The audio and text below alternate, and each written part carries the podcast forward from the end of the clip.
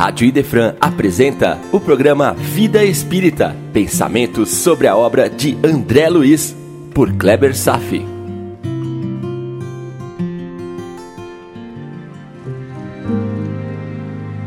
Olá amigos, tudo bem? Estamos de volta e esse é o capítulo sobre os méritos concedidos a quem trabalha.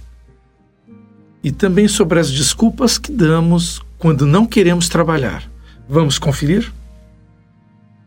E chega aquele momento em que sentimos o desconforto do ócio. Você já teve essa sensação de vazio, de ser improdutivo, de estar de férias e sentir-se culpado?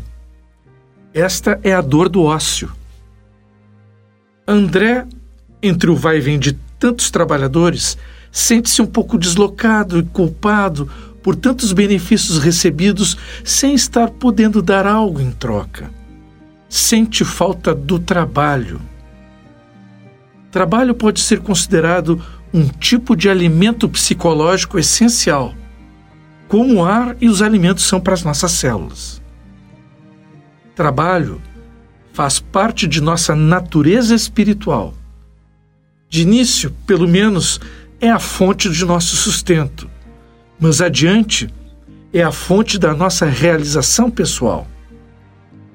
Certa vez há muitos anos, bem no início da minha carreira médica, Durante um plantão de emergência, nos chegou um homem de cerca de seus 40 anos, mais ou menos. Escuta essa. Ele foi consultar à noite, após ter trabalhado ao longo do dia duramente. Ele era motorista de ônibus. Veio com uma tremenda falta de ar e muita febre.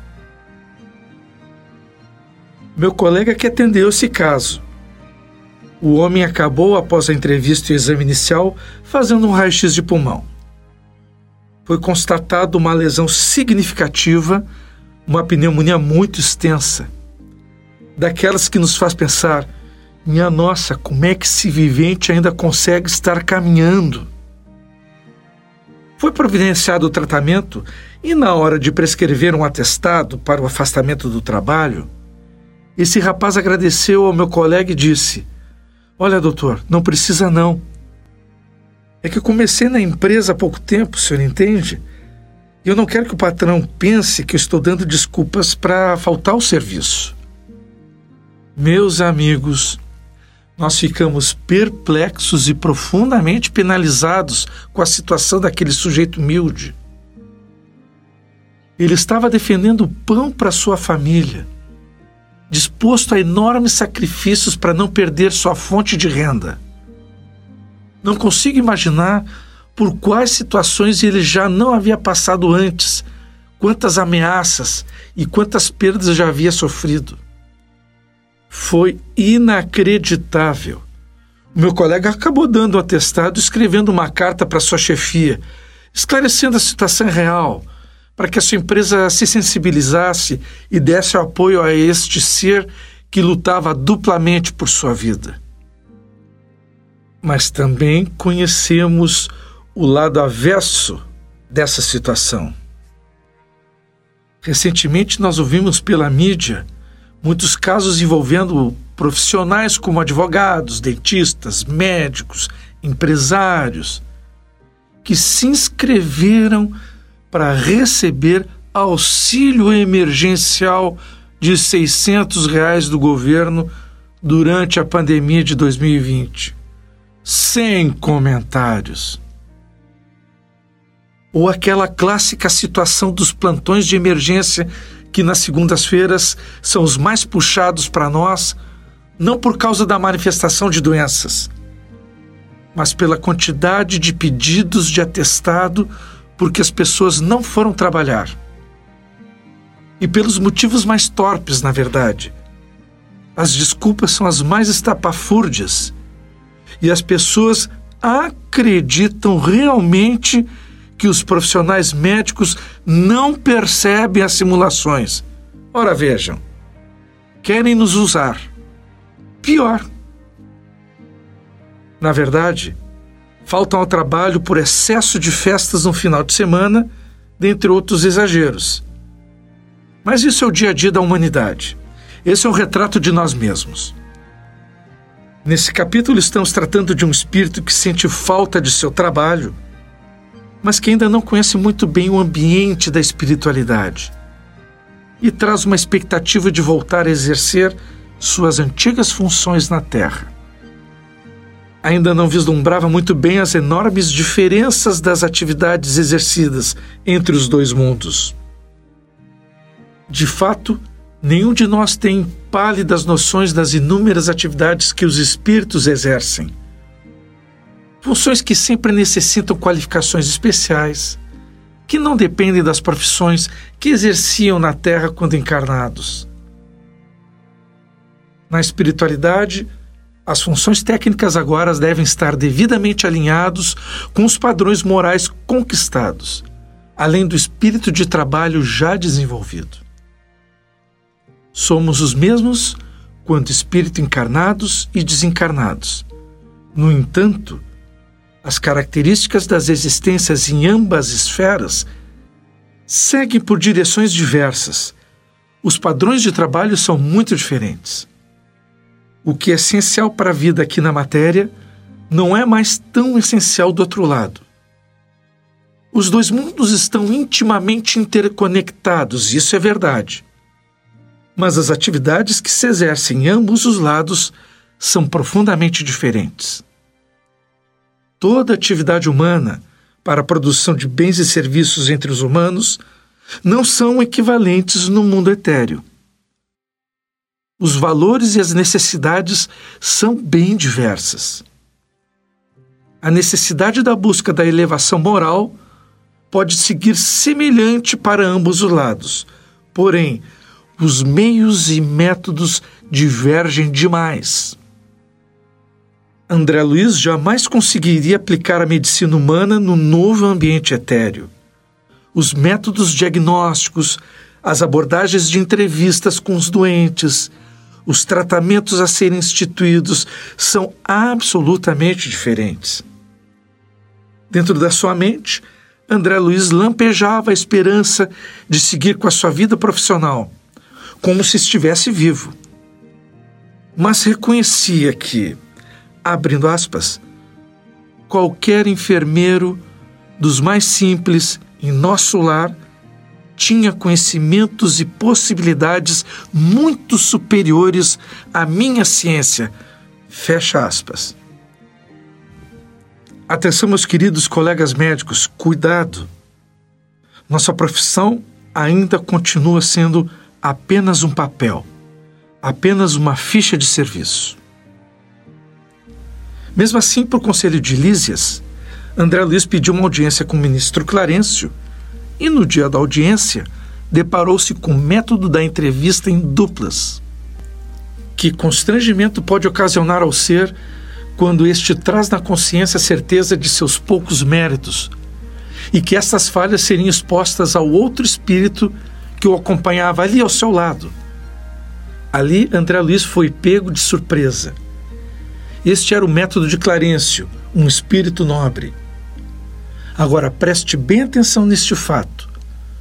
Os espíritos nobres não são necessariamente aqueles que comunicam-se com palavras melosas, com voz pausada, beatífica. Quando precisam chamar a atenção de alguém, o fazem com energia, porém sem agressividade. Esta é a maneira como Clarencio se dirige aos seus interlocutores. Parece um pai sincero, honesto, que articula argumentos sempre justos, com energia, mas não ofensivos. O ministro não está lá para passar a mão na cabeça de ninguém, de ninguém que não mereça. É uma arte difícil de dominar na educação. Quando temos que chamar a atenção de alguém, um subalterno, um filho, um aluno, temos que meditar na arte do que dizer e principalmente do como dizer. Ser justo e ponderado em nosso meio às vezes pode significar ser incompreendido. Na espiritualidade, temos o natural respeito à hierarquia moral. Mas como observar o mesmo processo em nosso mundo aqui? O professor bem intencionado pode ser interpretado como perseguidor do aluno. Ou o patrão razoável pode ser visto como um cruel egoísta que não se importa com seu funcionário. Um pai ou uma mãe, amorosos e devotados, serem percebidos como carrascos. Como ser bondoso e justo ao mesmo tempo. Como proceder tal qual o ministro Clarencio, porém aqui em nosso mundo. Dizer o que tem que ser dito sem desmerecer, sem ofender, no simples espírito da educação, sem contrair as danosas consequências da incompreensão. Está em um detalhe descrito nesse capítulo que poderia passar despercebido. Releia os diálogos dos personagens.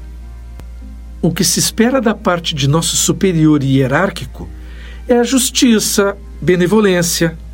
E de nossa parte, o que, que se espera? Como enfatiza Clarencio, abre aspas, o trabalho e a humildade são duas margens do caminho do auxílio. Fecha aspas. Devemos aprender a ouvir, dispostos a trabalhar e entender com a humildade, sem partir para o desequilíbrio pessoal ou com surtos egoístas sem sentido ou crédito. Isto também é uma arte que podemos desenvolver. A arte de estabelecer uma comunicação efetiva Há um aforismo em psicologia da comunicação que diz que a efetividade da comunicação entre duas pessoas não está localizada no conteúdo que está sendo expressado pelo interlocutor. E também não está localizado na intenção deste mesmo interlocutor. A efetividade da comunicação entre duas pessoas está no resultado final, ou seja, o como a informação foi compreendida por quem ouve. Se você fala melancia e o outro entende banana, o que vale é a banana. Parece ingrato para quem se expressa. Nas melhores das intenções, você pode expressar uma ideia ao outro, mas o outro captar um sentido diferente. Você pode mesmo perguntar ao outro o que ele entendeu do que foi falado, a fim de confirmar que a sua expressão foi plenamente captada. Ou seja, a responsabilidade da boa comunicação recai sobre aquele que se exprime. Clarencio estava na responsabilidade de se fazer entendido.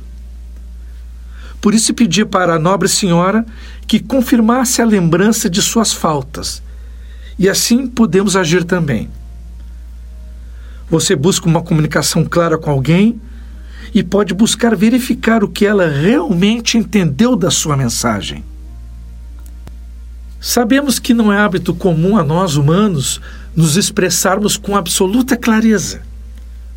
Na verdade, a regra é: eu expresso as minhas ideias e acredito piamente que a outra pessoa compreendeu tudo o que eu queria dizer. Olha, isto pode ser desastroso. Gostaria nesse finalzinho contar uma história que eu vi de um palestrante, eu não me lembro quando e onde, e que cabe bem no caso daquela senhora entrevistada por Clarencio. Diz que um homem chegou numa cidade e perguntou a um cidadão num estabelecimento como é que era aquela cidade, pois tinha intenção de se mudar com a família. Ah, o cidadão, por sua vez, então respondeu com uma pergunta: E como é na sua cidade?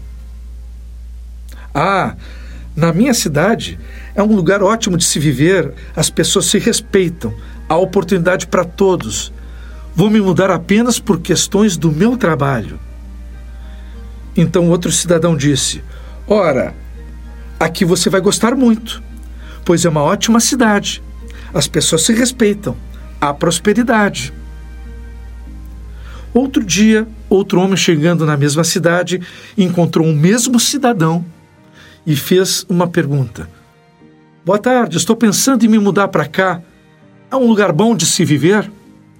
O cidadão então perguntou ao homem: E como é na sua cidade? O homem disse que queria se mudar, pois a cidade onde vivia era feia, as pessoas não tinham bom humor e não havia oportunidades de crescimento no trabalho. Então o cidadão lhe disse: Pois é, aqui é a mesma coisa. As pessoas vivem se desentendendo, há muito desemprego, além de ser uma cidade suja. Moral: mesmo com todas as oportunidades que Clarencio havia ofertado para aquela senhora, ela não conseguia trabalhar dando desculpas externas. Qualquer tarefa nova haveria uma nova desculpa. O problema, na verdade, não era o trabalho a ser desempenhado, estava dentro daquela senhora. Portanto, verifique se sua percepção positiva ou negativa sobre a vida, os seus desafios, tem realmente um fator causal externo a você ou se não é de fato projeções da sua mente, que você julga como fora de si, advindo do ambiente externo. Afinal, um copo de água pode estar meio cheio ou meio vazio. Vai depender do seu ponto de vista, não do copo. Continuaremos no próximo programa analisando o capítulo 14, Elucidações de Clarencio. As dúvidas continuam pelo e-mail programa Vida Espírita, tudo junto, arroba gmail.com. Obrigado pela audiência na Rádio Defran e tenham todos uma boa vida.